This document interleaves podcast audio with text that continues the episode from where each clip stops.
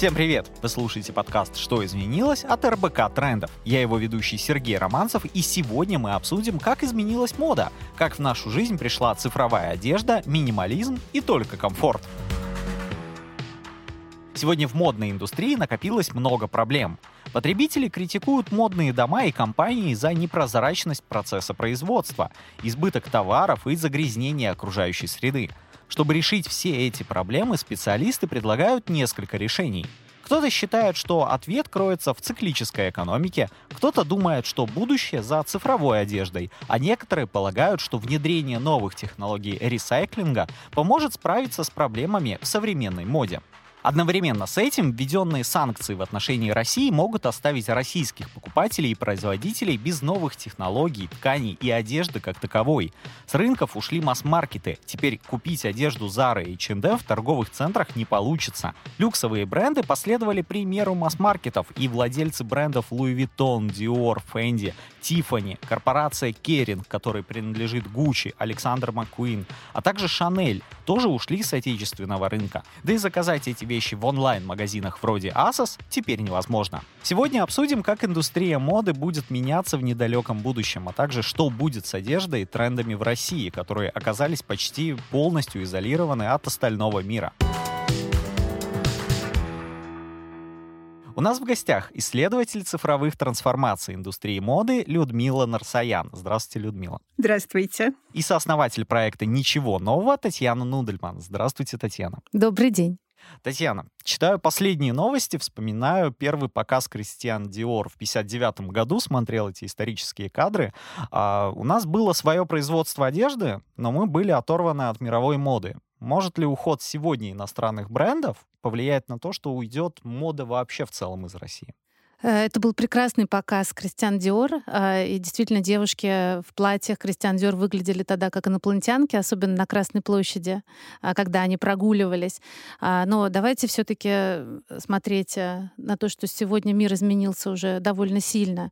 Если тогда мы были оторваны от вообще какой-либо мировой реальности, то сегодня это все благодаря соцсетям и тому, что люди ездят по миру, и вообще все связи Э, друг с другом переплетены, уже э, ну, все равно в России э, бренды и производители мало отличаются от того, что предлагаются во всем остальном мире. Я думаю, так дальше и будет продолжаться. У нас огромное количество талантливых дизайнеров, прекрасных локальных брендов, а, которые, в общем-то, даже в чем-то и а, превосходят э, дизайнеров из других стран. Но я бы здесь даже не об этом говорила, потому что ну, талантливые художники всегда есть э, в любые времена и в любой ситуации. Я бы как раз поговорила про технологии, потому что сегодня мода — это не только одежда да, и, и ткани. Сегодня фэшн-индустрия, она гораздо больше, чем просто одежда. Это новые технологии или tech, да, как мы называем. И мне как раз э, вопрос, э, который передо мной все время стоит, это по какому сценарию пойдет э, вот это развитие. И насколько именно фэшн-технологии в России будут отставать или наоборот будут бежать вперед. Я от одного эксперта недавно слышал такое выражение, что у нас тканей-то хватает, материалов у нас достаточно, но у нас нету, собственно, ремесла, то есть мы не умеем шить. У нас как-то нету каких-то именно технологий, как шить так, как не шили вчера, позавчера, не шили наши бабушки. Вот что с этим? Правда ли оно так? Или все-таки у нас есть какое-то технологическое будущее, мы можем весь мир удивить? У нас есть и технологическое настоящее. На самом деле я очень не люблю вот эти похоронные настроения, да, все пропало, у нас ничего нету. На самом деле у нас есть отлично развитая швейная промышленность, да, которая обеспечивает нужды практически 150 миллионов населения нашей страны. И у нас есть модная индустрия с первоклассными высокотехнологичными текстильными и швейными производствами, которая обеспечивает запросы модной аудитории. И то, и другое выстроено на высоких технологиях. Просто с обывательской точки зрения мы не слишком этим интересуемся. Модненькое платье, хорошо пошито, соответствует по цене, по дизайну, вот и славненько. Да? А те, кто должен доносить информацию до аудитории, что у нас есть первоклассная промышленность, они заняты другими более хлесткими вещами. И поэтому получается, что мы в принципе не знаем, что у нас происходит в родной индустрии моды. А по стране стоят первоклассные фабрики, э, начиненные самыми современными роботизированными технологиями. Именно теми самыми, про которые среди промышленников современных есть шутка замечательная, что скоро на швейном производстве останется два живых существа – человек и собака. Человек будет кормить собаку, а собака будет следить, чтобы человек не жал никакие кнопки. Ну вот знаете, машину же нужно все равно обучить и сказать ей, что ты должен в итоге получить. А машина пока не научилась сама генерировать и придумывать. И в связи с этим у меня логичный вопрос. А хватает ли у нас таких идей? А здесь не, не встреча просто индустрии моды и промышленности. А индустрия моды не сильно знакома с собственными фабриками, а фабрики до сих пор не сильно были знакомы с собственными модными брендами. Например, что происходит сегодня? Да?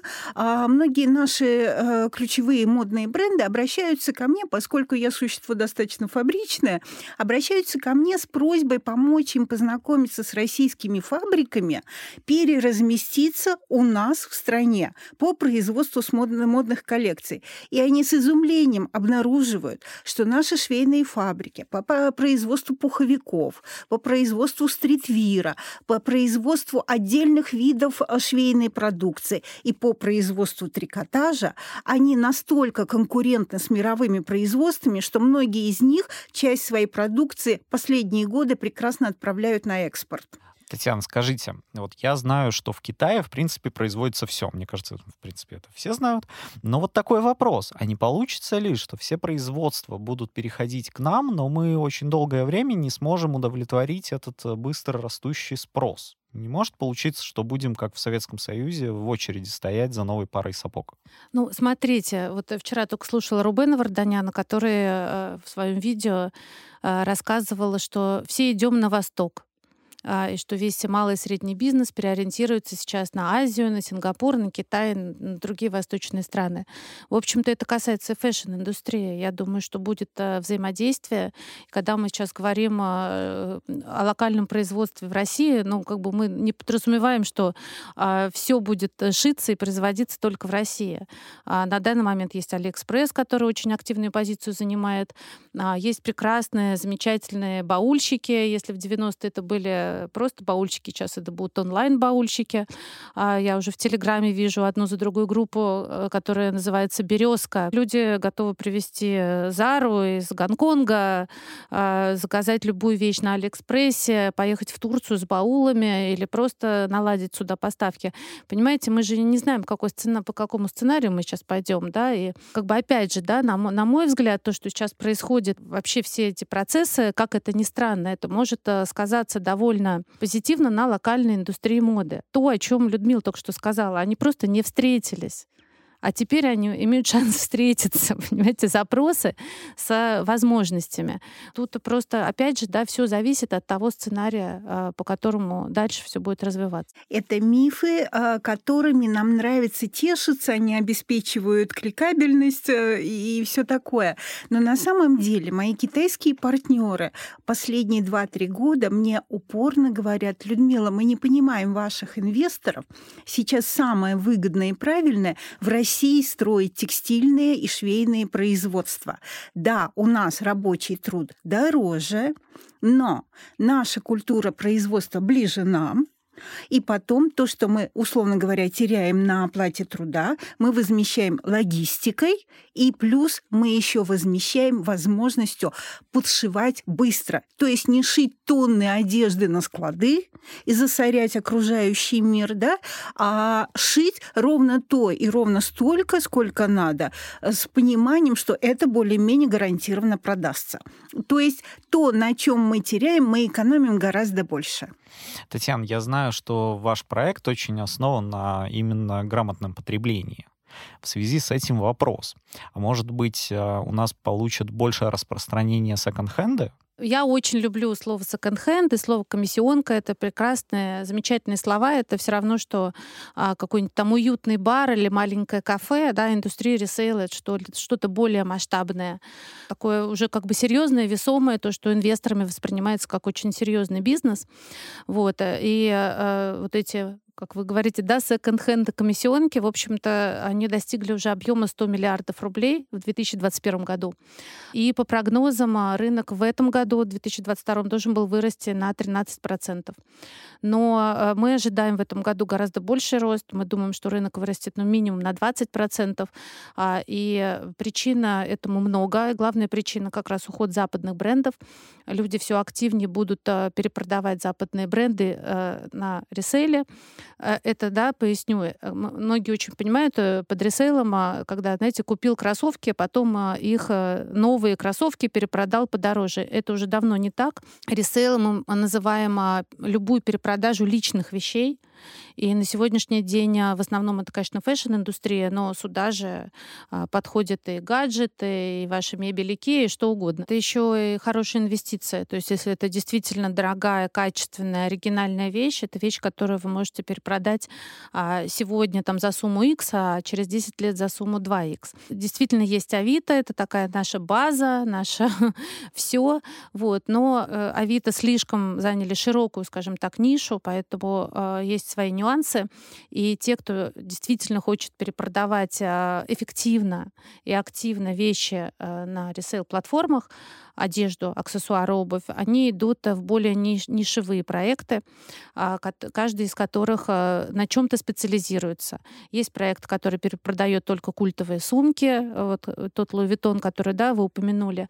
Вот, и девушки, основатели проекта The Cult, делают кураторские отборки э, этих сумок. Э, человек может принести, оставить, они у него выкупят. Я про них очень э, хорошо знаю, да. Угу. То есть там очень большой процесс именно отбора, проверки, что это именно не фейк, а оригинал, да? А, да, и подобных проектах их э, ну, немного, да, еще, но несколько, а, и они вполне себе рабочие, у каждого есть э, своя аудитория. Вот. Они а, даже действуют скорее как культурные институции селекционные, знаете, как условный сотбис. Есть кураторы, есть эксперты, есть селекция, есть продвижение, есть э, происхож... доказательства происхождения вещи, то есть полный комплекс, который позволяет отдавать и продавать и покупать эти вещи как, ну не то чтобы арт-объекта, но близко. И вообще, кстати, вот вышло недавно исследование of Fashion, очень интересное. А, они заявили о том, что, блин, не такой он, оказывается, прибыльный этот resale. То есть это индустрия, в которой уже э, много единорогов, The Real Real американская, Вестяр коллектив французская, Vinted. А, это компании, которые, э, в общем, уже вышли на высочайший уровень, и вот они рассказывают то, что рынок масштабируется очень сложно, а, что очень большие издержки, везде нужна аутентификация, очень сложная логистика и так далее. Российский рынок еще до таких проблем не дошел, потому что он крошечный. А рынком ресейла, ну вот это перепродажа вещей, а, ей, в принципе, занимаются 10 э, компаний по-серьезному. Что такое э, вообще ресейл-платформа? Это а, приложение или сайт, которые работают как IT-проект, да, куда может быть внедрен искусственный интеллект, а, где есть безопасная сделка. То есть это IT-платформа. Вот. Мы не говорим сейчас про маленькие магазинчики, прекрасные винтажные рынки. Это другая, другая немножко да, история. Так вот, этот рынок ресейла, он, его составляет всего-навсего компании 10, которые работают по-серьезному. И, конечно, им сейчас важно расти, масштабироваться, потому что Москва, Санкт-Петербург еще более-менее, да, аудитория понимает, что это такое, а у нас с вами еще вся Россия. Вот. Когда мы говорим про Авито, это очень классный инструмент, но опять же Авито не делает э, не то что кураторские отборки, да, вот как Людмила мечтает, а, прекрасно, да, мечтает, а они не делают даже ну малейшую аутентификацию и проверку, и люди ну, жалуются на да. на то, что вот ну не всегда тут как бы, скажем так, надо обладать э, очень насмотренным глазом, быть настоящим хантером, чтобы на Авито что-то найти на ресейле. Но слава богу, есть компании, которые создают себе репутацию, ресейл платформы, куда надо и можно идти. Мы э, в нашем телеграм-канале «Ничего нового» запустили вот буквально неделю назад два чатика. Вот, ну, потому что такое было, знаете, внутри состояния чего-то нужно делать, писать в телеграм-канале. Ну, как-то странно, сейчас такая информационный фон, да, ты не будешь какие-то развлекательные посты. Мы решили пойти от боли людей. А, прям вот как учат э, день там в стартап-академии. Какая у людей боль? Все переезжают с квартиры на квартиру, да, какое-то сейчас идет движение. Куда девать свою мебель? Мы завели чат, называется он «Только личное». Ты там выставляешь свою мебель, вазы, цветы, э, рейлы, Икея и так далее в минуту. Я продала все свои вещи, у меня был переезд из квартиры на квартиру, в минуту люди у меня их забрали. И мы просто вот были удивлены, насколько хорошо работают сообщества.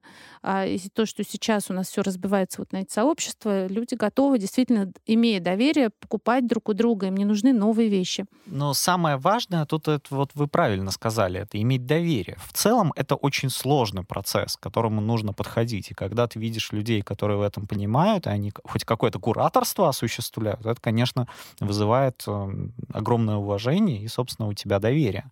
Но вот у меня какой вопрос. А, хочу немножко вернуться раньше. Мы с вами обсудили, что есть у нас компании, которые готовы привести, но все-таки европейские бренды. Да, с Востока, но европейские. А может ли получиться такая история, что европейские бренды будут заменены на китайские? Вы знаете, у нас до сих пор китайские бренды продавались, избранные дизайнерские китайские бренды продавались в таких э, бутиках, как Люформ, например, да? И это всегда были бренды, которые так или иначе, но имитировали привычные нам европейские, только в концептуальном э, специфическом прочтении дизайны и подходы к коллекциям. Получит ли это массовое распространение? Для меня, например, очень большой вопрос. Потому что индустрия моды Китая, она все-таки последние годы была ориентирована в первую очередь на то, чтобы удовлетворить, так сказать, нужды собственного модного покупателя. Это первое. Второе, у нас все-таки разные культуры э, дизайна и разные культуры, не культуры даже, а разные совершенно истории даже про размерный ряд. И поэтому, э, например, с точки зрения китайского бренда, ему необходимо необходимо создать коллекцию для внутреннего рынка, а какую-то коллекцию, ту дублирующую или новую, но создать для европейского рынка с другими конструкциями, другими технологиями пошива, другой размерной сеткой и прочее. Двойные э, инвестиции. Есть ли смысл и китайскому бренду это делать? В большинстве случаев не просматривается такая история, тем более, что они нами не особо интересуются с этой точки зрения. И никто не будет перенастраивать целую промышленность на нас, если это не представляется сверхприбыльным. А сверхприбыльным это точно не представляется. А почему H&M и Zara захватили рынок? Вот э, мы все равно так или иначе ходим вокруг этого. Уже не H&M, уже Shane, который на самом деле, э, насколько я помню по цифрам, он э, по капитализации превосходит обе эти группы вместе. И, соответственно, мы сегодня говорим о наступлении эпохи именно Шейн. Сверх, сверх, сверх быстрый, сверх, сверх, сверх дешевый. Мне перед Таней, например, стыдно это сказать, но когда... Но это действительно так. Вот, например, моя младшая дочь, она постоянный покупатель Шейн. Никакие мои объяснения про то, что это такое, с чем это едят, из чего это произведено и почему это стоит условные 300 рублей, не помогает. А почему это плохо? Стоит мало в производстве, дешево сделано из э, стопроцентно, я уверен, переработанных материалов, может быть, уже по десятому кругу, еще и экологично. Потому что сверхбыстрое производство, сверхдешевой продукции, это всегда означает, что дикие ресурсы по материалам, по производству материала. Смотрите, Сначала надо создать сырье, натуральные или искусственные, но надо создать. Лен надо вырастить, хлопок надо вырастить, овцу надо покормить и постричь, а производство полиэстера надо химический завод построить. Вот мы уже потратили огромное количество ресурсов планеты на то, чтобы это сделать. Далее это сырье нужно превратить в ткани и в пряжи, и в трикотажные полотна. Опять построить фабрики, опять затратить электроэнергию, химикаты, воду, опять затратить огромный блок ресурсов планеты, не бесконечных. А далее надо еще создать готовую продукцию, причем создать ее на огромных бешеных объемах, чтобы ее себестоимость тоже равнялась практически нулю. Когда заходишь на сайт Farfetch, там а, есть раздел sustainability, ты можешь посчитать а, вообще, какой у тебя уровень да, sustainability, как ты сколько ты раз надеваешь, там, скажем, одно и то, э, одно и то же платье, и высчитываешь свои баллы. Вот. Ну, действительно, это все работает. Э, одни качественные кроссовки прослужат тебе гораздо дольше, чем вот масса вот этого, помягче выразиться. Ну, скажем, то, что мы называли раньше масс-маркетом, хотя мне сейчас уже кажется, что масс-маркет — это уже э, наша норма стала. Вот, то, что я сама с удовольствием ношу вещи из Зары, и вполне, в общем, они служат служит довольно долго некоторое. Тут вопрос в другом, именно в перепотреблении. Когда тебе так дешево может достаться вещь, ты перестаешь ее ценить. А моей дочери 15 лет. Каждый раз, когда она ко мне подходит и говорит, я хочу пойти себе что-то купить, я говорю, вот ты сначала продай то, что ты не носишь, а потом ты себе купишь а, что-то новое. Понимаете, когда у тебя это уже в культуре, а, новое поколение, когда уже знает, что так можно, тогда, пожалуйста, пусть они покупают хоть Шейн, Shein, хоть Zara, хоть вообще что угодно. Но пока этой культуры нет, а это все будет только вот э, накопление, накопление этих вещей, мы будем ими зарастать, э, планета будет э, страдать и так далее. Вот. И, в общем, пока на данный момент, мне кажется, это все работает, вот если мы говорим про Шейн, на их кошельки, да, нежели чем на наши. Да, Таня говорит о возвращении здравого смысла к потребителю, к покупателю. Последние 20 лет э, вся пропаганда потребления шла под девизом «ты этого достойна». И мы доигрались до того, что выросли два поколения потребителей, для которых действительно, Таня права, проще было купить новое чем а, донашивать старое, его еще и продать бы хорошо. Да? А ваше поколение – и те, кто идет за вами, да, а вы другие, вы рациональные, вы здравые. Вы возвращаете здравый смысл э, в принцип потребления, э, потому что вы получили от нас наследство, планету, да? Мы сами же ее э, раскочегарили, и сами же вам внушили, что надо за это нести ответственность. И вдруг оказалось, что как раз вы, а не мы, готовы нести эту ответственность и переходить на принципы разумного потребления, а наше поколение, я бы сказала, что спохватилось, что сегодня это становится выгоднее, чем перепроизводство. А, обратите внимание, в последнее время раздаются голоса про смерть масс-маркета. Для меня, как для человека, который внутри индустрии, это означает одно бизнесу в моде оказалось на сегодня, оказывается потихоньку выгоднее производить дорогую, долгоиграющую продукцию, чем дешевую, быстро сгорающую с перепродажами последующими. И поэтому сегодня выгоднее производить достойную, дорогую продукцию, и подвести под это идеологическое обоснование, ребята, давайте убьем плохой масс-маркет. И это встречается с запросом вашего поколения на рациональный здравый смысл в моде. Ну, наверное, мои друзья скажут тут скорее, что изначально ты платишь мало, а это ты берешь масс-маркет. А если ты берешь что-то брендовое, то вот ты заплатил больше, там не всем это сразу по карману. Но когда мы считаем уже итоговое там, время использования вещи, вещи. Я даже замечаю такую вещь. Возьмем там какую-нибудь а, худи от Gucci и а, худи от H&M. Худи от H&M валяется в углу комнаты смятая, а Gucci почему-то всегда висит на вешалочке. Это еще всегда подтягивает вот сколько ты заплатил за это, так ты к этому и относишься. Больше как ты уважаешь эту вещь и себя в этой вещи. Знаете, есть а, такая фраза, которую я очень люблю, что сегодня новая роскошь — это вещь, которую можно починить, и вещь, которая а, может прожить и вторую, и третью жизнь. А вы даже не представляете, какой взлет у Aftercare сервисов, это сервисы по ремонту одежды, по чистке кроссовок, по там починке всего чего угодно, и даже спа для сумок есть.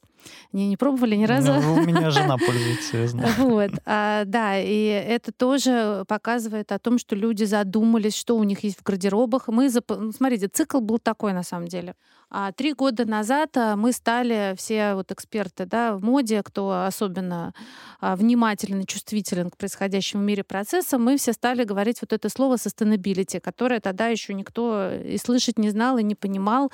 И вот это ресейл, и вообще все это было очень далеко и точно не про нас. Вот. А потом случилась пандемия. И это стало уже не просто какими-то там обсуждениями в кругах экспертов, а это уже вышло к потребителю. Потому что каждый уважающий себя бренд стал а, вводить а, программы по sustainability. Там джинсы из переработанных материалов, какая-нибудь одежда, которую можно принести обратно и сдать а, там же, где ты ее купил, и получить за это баллы. То есть масса-масса вот этих а, вещей, которые ну, в результате, да, где-то там финально, в какой-то финальной точке а, экономит ресурсы нашей планеты. Моя-то как раз боль сегодняшняя, у меня такое двойственное ощущение. С одной стороны, я дико счастлива, что а, люди из-за экономии будут больше перепродавать а, вещи и покупать их на реселе, то вообще, на что я положила последние три года жизни. Вот. И это супер, это просто невероятно. Вот это и есть та самая sustainability в действии, просто мы к ней подошли с какого-то другого, э, да, с другой стороны. Но моя боль в том, что вот эти тенденции на изменения в целом потребительской культуры, они у нас, конечно, замедлятся.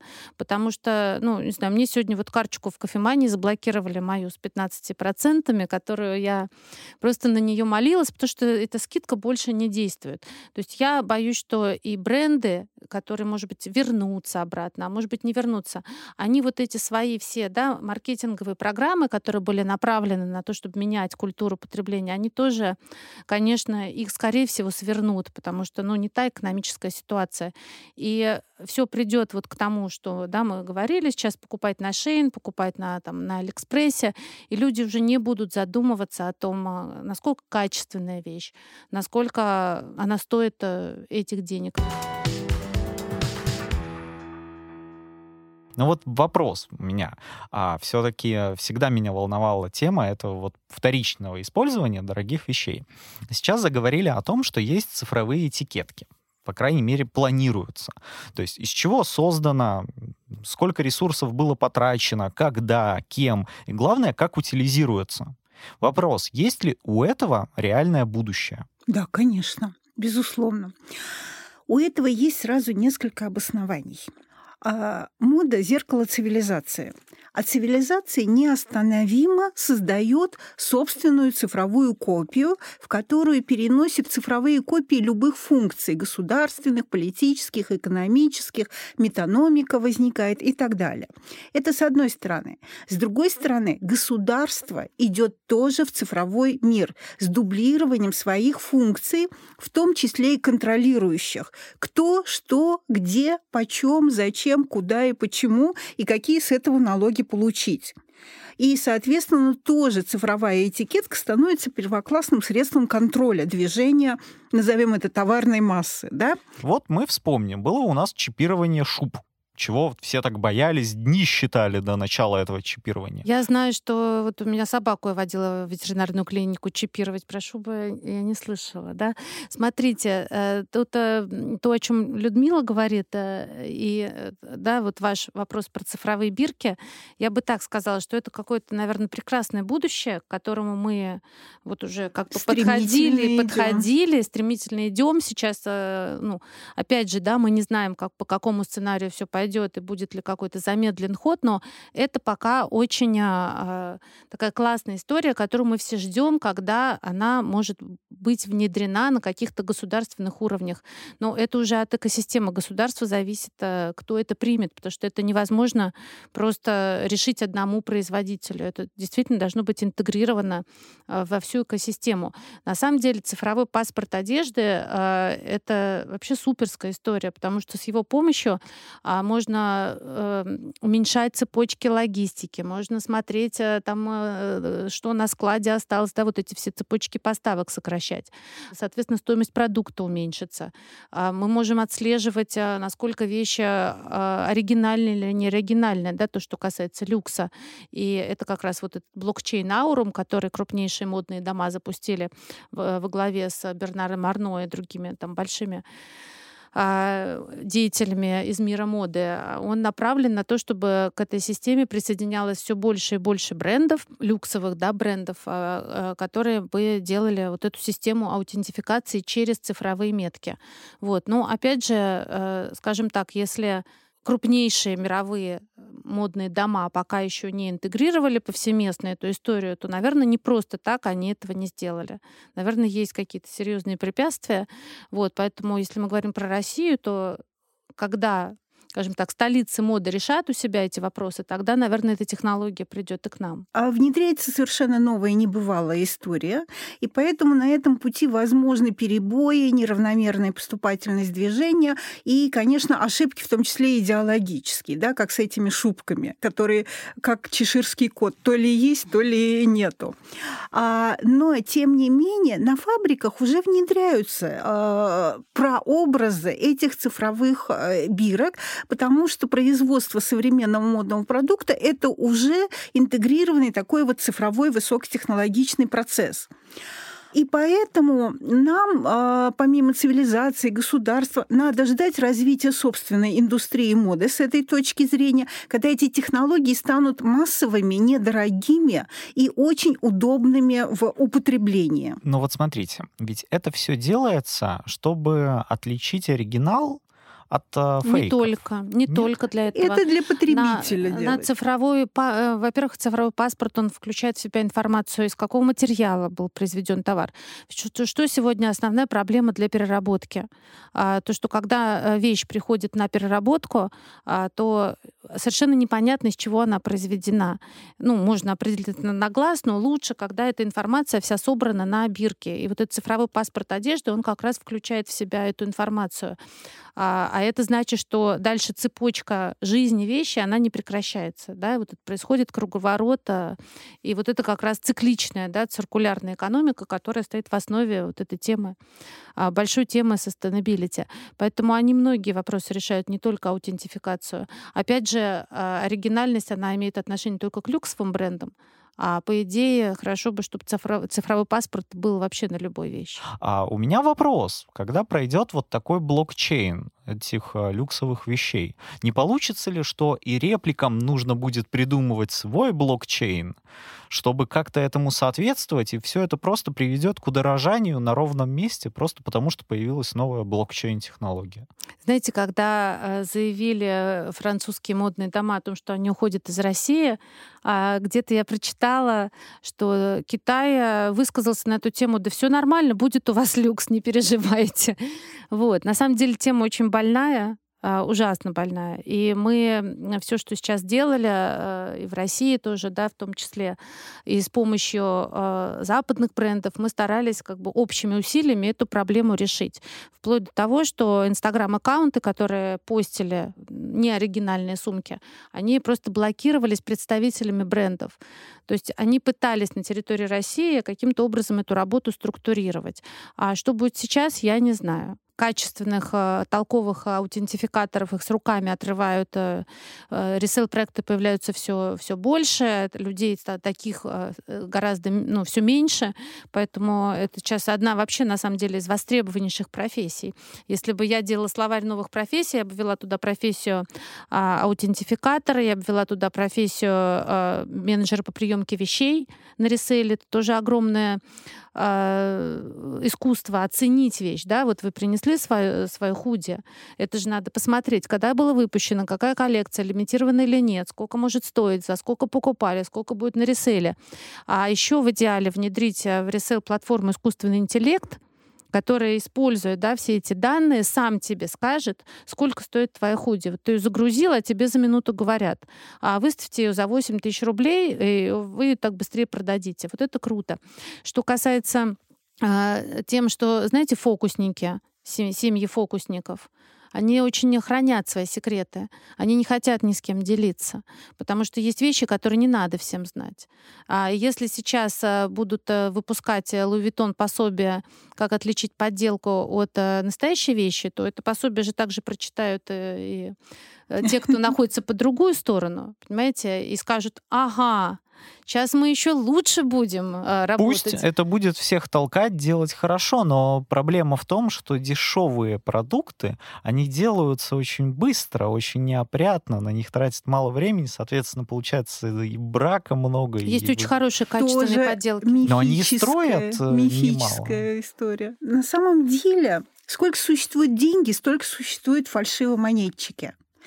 Когда в 20 веке зародилась э, высокая мода, вместе с нею зародились и копиисты. Еще с показов 20-х годов Шанель, э, далее Диор, э, там, Эльза Скиапарелли и так далее, с показов за ушко выводили тех, кто пытался контрабандой там под столом зарисовать э, модели, чтобы потом их копировать и производить всегда это будет существовать. Я бы, честно говоря, не сильно беспокоилась на эту тему, а развивала именно тему достойного э, производства легального, честного продукта. Ну, во всяком случае, моему рациональному уму это гораздо ближе. А Таня говорит об очень интересной штуке, о возрождении профессии, которая в советское время называлась скучным словом «товаровед». До недавнего времени во всех торговых центрах, универмагах нашей страны самыми уважаемыми или среди самых уважаемых э, были вовсе не коммерческие директора и не пиарщики, а вот эти вот толстенькие в синих халатиках, скучные тетеньки, которые могли прийти, ткнуть пальчиком, и вот как Таня говорит, сказать, ой, это вещь из хлопка, а хлопок не узбекский, а египетский, длинноволокновый. Эта вещь пошита на такой-то фабрике, и стоит она вот столько денег, и принадлежит она вот такому бренду. И это та профессия, в которой произошел срыв передачи знаний поколениям. И, собственно, то, о чем мы с вами сейчас рассуждаем, это как раз возрождение знаний, компетенций и перерождение э, старой доброй новой профессии товароведа. Людмила, я вот все-таки знаю, мне кажется, на ближайшие годы какую одежду так не получится легко поделать. Это все-таки виртуальная одежда а, для фото в социальных сетях. Ее можно прикупить для Fortnite, и, в принципе, вот это получает какое-то огромное развитие. Расскажите, как это устроено? Я понимаю, можно купить NFT. Но что значит, что я могу в Fortnite купить себе отдельную прям какую-то кофту? Ага. Только вечером я все-таки задумываюсь, а возможно ли подделать цифровую одежду? Возможно, что просто никому это пока не было интересно. Все впереди. Так, вот идея для ТикТок-канала, как подделать цифровую одежду. Ну а вот на самом деле, а, ну я так понимаю, просто перерисовать. А, нет, не думаю, потому что это займет такие же ресурсы и обойдется в такие же деньги, что и сделать э, родную одежду. Соответственно, а в чем смысл? Надо подумать над этим очень хорошо. Подумать ну, у нас же что стоит денег? Это какой-то принт. Ну, вот давайте возьмем принт Louis Vuitton. Зачем иначе там фейки эти покупают, да? Ну, вот, собственно, у нас есть принт Louis Vuitton. Представим, что мы покупаем э, одежду для Fortnite э, или там в Instagram, еще где это может использоваться, э, там с принтом Louis Vuitton. Его продает Louis Vuitton за большие-большие-большие деньги. Цифровой дизайнер, который создал цифровые версии сумки знаменитые сумки Биркин и с которым компания Hermes уже пару месяцев не может разобраться, потому что в цифровой реальности еще не отработаны моменты авторского права, объектов авторского права и так далее. И, соответственно, с одной стороны, вроде бы держи вора, а с другой стороны, а вор ли это? Мы не можем Он даже определить. Он выпустил NFT-токен, а, его звали Мейтсон Ротшильд да. художник, цифровой художник из Лос-Анджелеса. И э, представил он этот проект э, на арт-базеле Майами да. в 2021 году. А как ты лодку назовешь, так она и поплывет. На самом деле, что такое цифровая мода? Это то, чего не существует в реальном мире. Цифровое платье мы с вами не можем надеть вот здесь, сидя за столом и любуясь друг на друга. Но цифровая мода, она нам доступна в онлайн-мире и в виртуальном мире. Это два пока что разных мира. Онлайн – это в первую очередь социальные сети, да? А, и мы с вами можем купить цифровые вещи, и для нас это будет возможность недорого, в принципе, это недорого, да? Купить вещи, которые нейронка наденет на наше изображение. Как это происходит? Я захожу на сайт Репликант, например, или на сайт DressX, вижу платье, которое мне понравилось, тут же засылаю свою фотографию и одномоментно осуществляю покупку. В течение пары часов нейронка или вручную дизайнер, 3D-дизайнер, но одевают мое изображение в это платье, присылают мне все. Я это статичное изображение использую в социальных сетях сколько хочу и как хочу. Но опять же, они должны быть уже интегрированы как-то в социальные сети. Нет, нет, нет. Это просто как моя любая любительская фотография. Я ее выложила э, в любой из социальных сетей. Это не требует от меня никакой дополнительной работы. Я немножко не понимаю. То есть вот э, я покупаю такую одежду, худи, э, там, 100-миллионная. Э, в итоге иду в Инстаграм его выкладываю. Но а в чем тут смысл? А, смысл в том, что вам не надо покупать физические худи. 100-миллионные.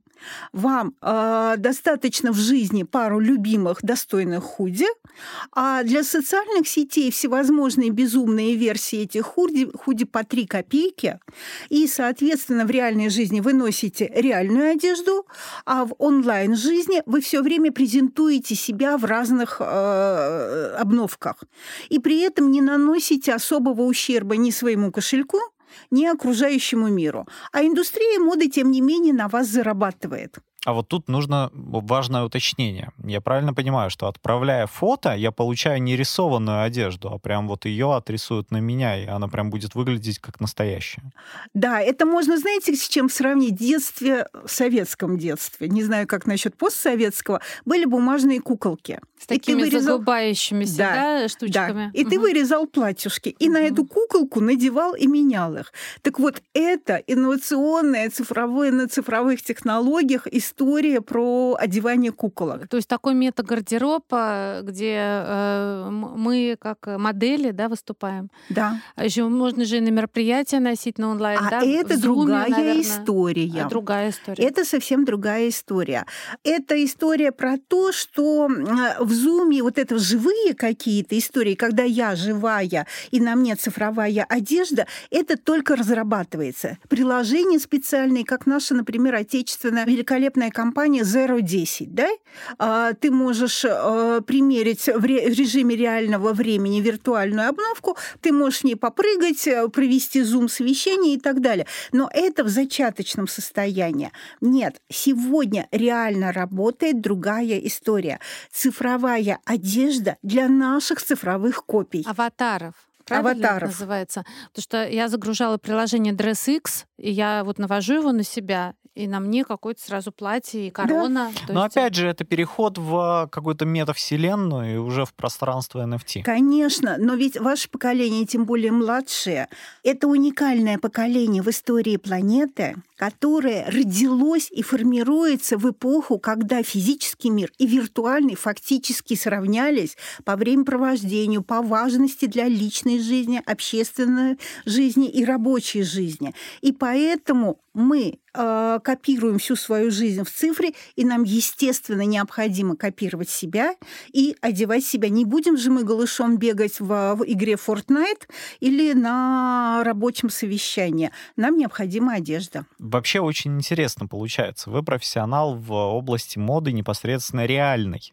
Но ваши же навыки, они нужны и в виртуальном мире. Не только у меня все специалисты цифровой моды в основном преимущественно обладают э, бэкграундом работы в э, реальной моде. Потому что, когда вы говорите нарисовать цифровое платье, это означает, что я взяла, нарисовала любое платьюшко и все. На самом деле разработка 3D-модели платья, она требует знания строения человеческой фигуры, анатомии. Она требует знания материалов и конструкций, Потому что мы создаем не просто платье, мы берем библиотеку тканей, в цифровую библиотеку, да, оцифрованных тканей, выбираем оттуда ткани, как в реальной моде, оцениваем ее пластику, ее свойства ложиться да, на фигуру человеческую. Далее мы строим конструкцию, которую можно повторить и в реальной жизни. Мы строим конструкцию этого платья, и мы одеваем этого аватара точно так же, как мы одеваем в ателье реального человека. Но еще вы мне рассказывали, что можно придумать что-то вообще футуристическое. То есть да. все-таки там нету законов э, и притяжения, и всемирного тяготения. В общем, все это по-другому устроено. Ну, в жизни тоже можно придумать что-то футуристическое. Вопрос, будут ли у тебя это покупать. И это обусловлено все спросом да, на рынке. Но опять же, это мода. А, да, здесь, наверное, конечно, проще одеть какой-нибудь хвост дракона, и ты Нет, менее не ограничена. Нет, не проще. В... Нет? Нет. Интересно. А правильно я понимаю, что э, из всех вот этих цифровых моделей, которые сейчас создаются, есть какая-то база, куда они все скачиваются, ну, например, на, на, платформ, на одной платформе, и потом можно их в будущем напечатать, например, на 3D-принтере или произвести? Нет, чуть-чуть не так. А, все началось, опять же, на фабриках. Не бейте меня по голове, я все время возвращаюсь к фабрикам, потому что цифровая мода зародилась на фабриках. Для чего она нужна была изначально?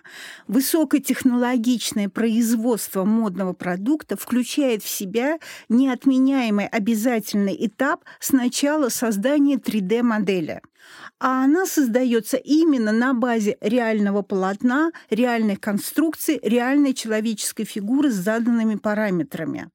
А далее вот эта 3D-модель, она оценивается с точки зрения коммерческого потенциала, и если принято решение произвести ее в реальном мире, то тогда вот вся эта конструкция разбирается обратно уже в реальном мире и запускается в производство. В целях просвещения хочу сказать, что при производстве цифровой одежды практически нет вредных выбросов в атмосферу.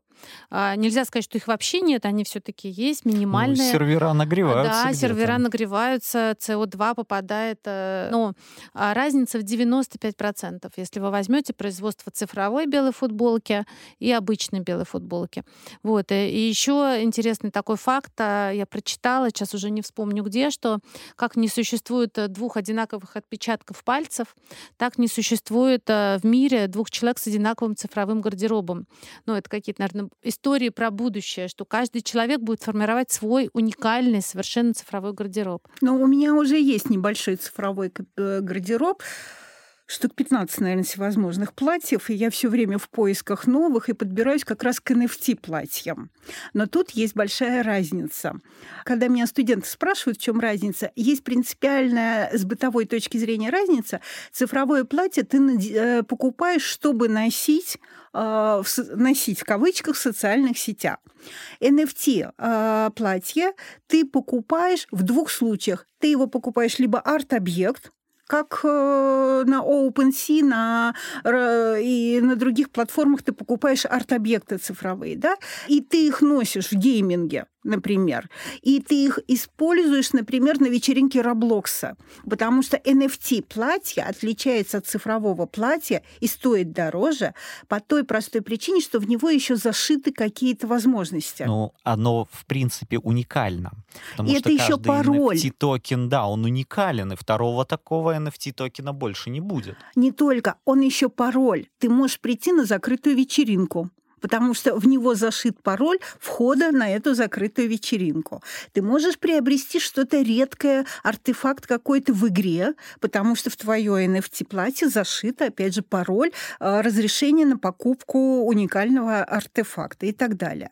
То есть вот несколько сфер применения, если говорить вот с вашей пользовательской точки зрения. Знаете, я все равно вспоминаю фильм вот этот первый, первому игроку приготовиться, приготовиться. но правда, когда он снимал снимал очки, мир-то был не самый зеленый и не самый прекрасный. То есть, наверное, пока мы идем вот э, по этому пути виртуализации, нам нужно не забывать то, что вокруг нас, еще как-то это бы прибрать было бы неплохо. А здесь очень интересная история про то, что если до сих пор пользователя и разработчиков радовала сама возможность разработать виртуальный шкаф, разработать виртуальное платье, разработать виртуального единорога, то сейчас э, дизайн и архитектура виртуальной реальности пришли к тому, чтобы создавать единые миры хорошо структурированные и хорошо декорированные, дизайнированные.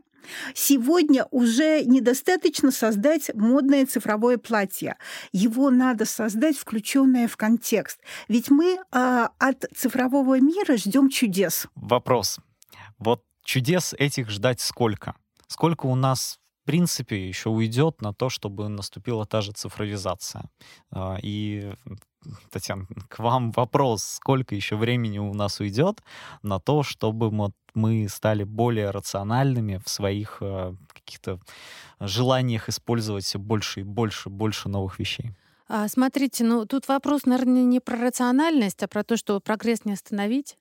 А, и все равно мир идет вперед, э, что бы ни происходило, зима заканчивается, наступает весна. Вот. Также и человечество тоже все время ищет какие-то новые, новые форматы. Если говорить про цифровую моду, то а, открывает огромное пространство для тому, чтобы продвигать новые художников, бренды любые локальные, потому что, возможно, и не только локальные, потому что, возможно, коллаборация бренда и вот этой цифровой моды, цифровой платформы. Я как раз сейчас э, все больше размышляю про технологии, потому что, э, ну, честно говоря, в январе у меня уже было ощущение, что мы вообще уже все в цифре, что э, мы уходим в цифровую моду, в digital пространство, и вообще все уже будет только там. Я завела новый проект, который мой проект называется «Ничего нового», а этот проект назывался «Ничего кроме нового». Я стала писать и популяризировать тему Tech, запустила а, э, акселератор, потому что, ну, как бы ощущение было, что все уже в технологии технологиях. И э, все, что можно было соз- создать, мы уже создали. Да? Какие-то будут вещи появляться. Но сейчас уже вопрос в том, насколько будут меняться технологии, насколько искусственный интеллект будет менять индустрию моды, насколько вот эти все возможности диджитализации будут ее менять. Сегодня же опять это все некоторым образом э, затормозилось, да, потому что все э, в недоумении, да, что же дальше. Но есть и хорошая новость. А я сейчас как раз пошла учиться в стартап-академию Сколково, и каково же было мое удивление, когда венчурные инвесторы, которые нас э, являются нашими менторами, а, они стали говорить, ребят, вы что, создавайте стартапы, запускайте проекты, нам сейчас не в кого вкладываться, мы только вот э, в России можем вперед.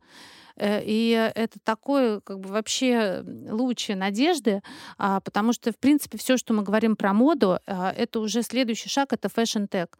И насколько в России сильный финтек оказался, все эти мозги, все эти программисты, все эти наработки, они могут просто сейчас перейти в моду и создавать то, о чем говорит Людмила, да, создавать то, о чем говорите вы, вот эти цифровые паспорта одежды, внедрять искусственный интеллект, чтобы вам а, не ошибиться с размером худи, делать онлайн-примерочные. А, то есть масса вещей, которые могут развиваться. А, в принципе, вопрос а, в экосистеме, чтобы у всех было желание и у государства, инвесторов, и чтобы появлялись вот эти яркие а, стартапы, яркие проекты в области моды, которые не только, да, вот произвести вещь, а именно вот эта вся цепочка, а, начиная от ее даже цифровой копии, заканчивая, как она поступит к нам с вами. Я уверен, что любовь к моде заставит нас не только не переставать следить за трендами, но и создавать свои новые бренды и тренды. Людмила, Татьяна, спасибо, что пришли к нам, рассказали, что изменилось в модной сфере сегодня. Спасибо большое за интересный и прекрасный разговор, Людмила. Спасибо. Спасибо, Сергей, спасибо, Таня. А, на самом деле всем нам прекрасной, модной, реальной и цифровой весны. А я напомню, сегодня в подкасте «Что изменилось» от РБК Трендов мы обсудили, как изменилась мода в России. У нас в гостях были исследователь цифровых трансформаций индустрии моды Людмила Нарсаян и основатель проекта «Ничего нового» Татьяна Нудельман. Совсем скоро снова встретимся на всех подкаст-площадках. Ставьте нам оценки и пишите комментарии. Ну а больше материалов по темам эпизода вы всегда сможете найти на сайте и в социальных сетях РБК Трендов.